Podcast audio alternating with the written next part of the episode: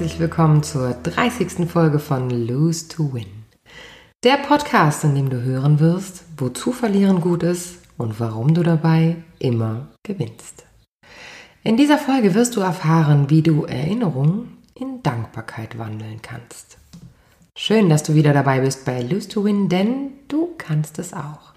Verlieren, um zu gewinnen. Viel Freude beim Reinhören und bleiben. Die Macht der Erinnerungen. Hast du dich schon einmal getrennt oder wurdest verlassen? Dabei ist es gleich, ob wir von einer Paarbeziehung sprechen oder von einem Arbeitsverhältnis. Der Trennungsschmerz ist einzigartig und erlesen. Wir verlieren etwas, was immer da ist, das unseren Alltag bestimmt leitet oder ergänzt. Wir bewegen uns auf vertrautem Terrain in Liebe oder in einem liebgewonnenen Alltagstrott. Ist eine solche Liebe oder eine sicherheitsgebende Gewohnheit vorbei, trauern wir. Dann blicken wir in Wehmut zurück oder auch mit großem Groll im Bauch. Vor allem dann, wenn wir nicht der Täter, sondern das Opfer waren.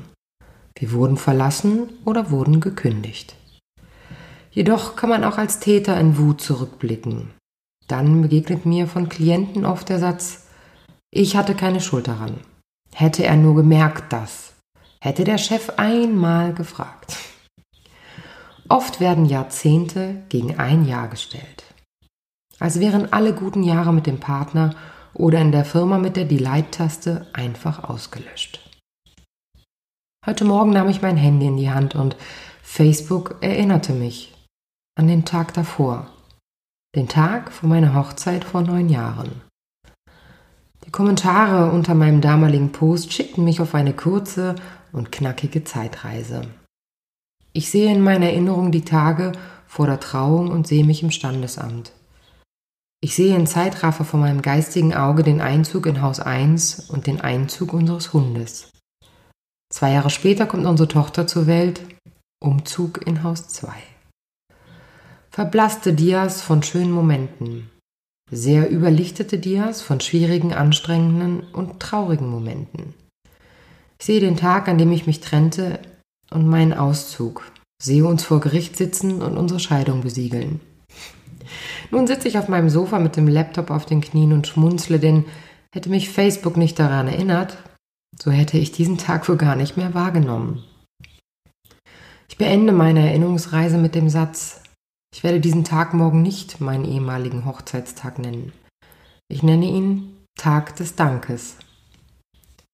Sicher schüttelt der ein oder andere, der gerade diesen Podcast hört, entschieden den Kopf, weil er sich nicht vorstellen kann, nach einer Scheidung noch über Dank nachzudenken, geschweige denn überhaupt positiv zurückzublicken. Ich kann dieses Kopfschütteln verstehen und behaupte nicht, dass ich nicht auch meine Narben davon getragen habe. Der kleine feine Unterschied ist vielleicht jedoch, dass ich dankbar für sie bin. Gewiss. Sie haben geblutet, geschmerzt und gestochen, keine Frage. Doch schaue ich heute auf diese Narben, so sind sie nichts weiter als Zeitzeugen, denn im Jetzt schmerzen sie nicht mehr. Man sagt, die Zeit heilt alle Wunden.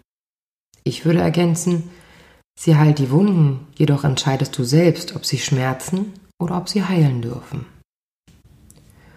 Eine Freundin, die einst von ihrem Mann betrogen wurde und von dem sie sich schon vor 15 Jahren trennte, sagt auch heute noch mit wackeliger Stimme und feuchten Augen, ich werde ihm das nie verzeihen. Und auf die Frage hin, ob sie das immer noch so sehr berührt, antwortet sie mir, das war die schlimmste Verletzung meines Lebens, die kann ich doch nicht einfach so vergessen. Du musst auch nicht vergessen, was passiert ist, du darfst jedoch der Erinnerung, die Macht über das Heute nehmen, schlage ich ihr vor. Hm, wie meinst du das? fragt sie mich verwundert. Nun, du nährst die Erinnerung an diesen Schmerz mit der Erinnerung an ihn. Wenn es dich heute noch verletzt, dann hat es noch immer eine gewisse Macht über dich. Sonst wärst du nach 15 Jahren nicht so berührt, wenn du darüber sprichst. Du darfst entscheiden, ob es im Untergrund noch schwelt oder Ruth. Du kannst Dinge, die passiert sind, nicht rückgängig machen. Ihr wart zehn Jahre verheiratet, habt zwei wundervolle Kinder. Er hat eine neue Familie und du bist auch neu verheiratet.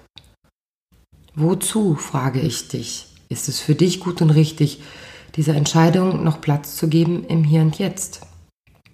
Der Entscheidung, dass du immer noch über die Enttäuschung nachdenkst und sie dich immer noch schmerzt.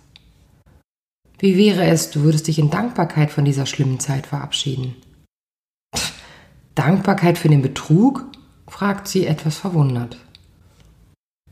Der Betrug ist die Spitze des Eisbergs, jedoch ist sie nicht der Eisberg, gebe ich ihr einen Denkanstoß. Es gab auch Zeiten in eurer Beziehung zueinander und es gibt die Kinder, die ganz wundervoll sind. Kannst du dir vorstellen, das Buch zu schließen in Dankbarkeit für diese guten Zeiten und für das Leben, das ihr erschaffen habt? frage ich sie. Sie schaut mich fragend an und ich fahre fort. Wie ist der Gedanke für dich, das Negative aus deinem Fokus zu nehmen, es aus der Gegenwart zu verbannen, um die Macht der negativen Gefühle, die dich auch heute noch begleiten, zu neutralisieren? Du hast schon recht, sagt sie. Es ist anstrengend und tut immer noch weh, darüber zu sprechen. Ich sollte wohl mal darüber nachdenken, warum es mich immer noch so berührt. Hast auch du dich schon mal getrennt oder wurdest verlassen?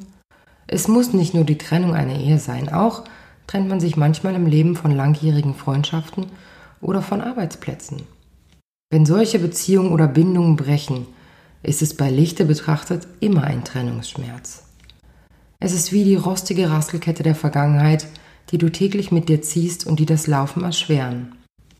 Vertrauen zu einem neuen Menschen oder einem neuen Arbeitgeber aufzubauen, überhaupt zu vertrauen, ist schwierig mit dieser Last, die das Vorankommen erschwert. Versuch dich von dem Gedanken zu befreien, dass Ärger über Geschehenes das Geschehene mildert. Verwandle Wut, Enttäuschung und vor allen Dingen die Erinnerung daran in Dankbarkeit und friedvolle Akzeptanz, dass dieses Kapitel der Vergangenheit deines Lebens angehört. Einfacher gesagt als getan Gerne helfe ich dir in einem individuellen Coaching, das maßgeschneidert wird für dich und deine Herausforderung angeht, mit mir zusammen zu erarbeiten. Komm zu mir ins Coaching nach Göttingen, wir werden gemeinsam einen Weg finden, denn du kannst es auch. Verlieren, um zu gewinnen. Paulo Coelho hat in seinem Handbuch des Kriegers des Lichts gesagt, man ertrinkt nicht, weil man unter Wasser taucht, sondern weil man unter Wasser bleibt. Ihr Lieben, wieder einmal herzlichen Dank fürs Zuhören und auch diesmal wieder meine E-Mail-Adresse für E-Mails von euch, über die ich mich immer wirklich sehr freue. Diana Weber at hardlightslose2win.de. Achtung, die neue E-Mail-Adresse. Und unter www.hardlightslose2win.de könnt ihr alle Kontaktdaten über mich, über meine Homepage äh, zusammensuchen. Vielleicht möchtet ihr diesen Link ja auch äh, Freunden geben, die gerade in dieser komischen Corona-Zeit ähm, eine Trennungsthematik haben und die vielleicht einen neutraleren Blick auf die Dinge brauchen. Gebt gerne, gerne, gerne meine Adresse weiter, meine Homepage, gebt ihnen gerne den Link zu meinem Podcast. Vielleicht kann es dem einen oder anderen helfen. Ich freue mich auf den nächsten Podcast in zwei Wochen und ähm, ja, passt auf euch auf und bleibt gesund.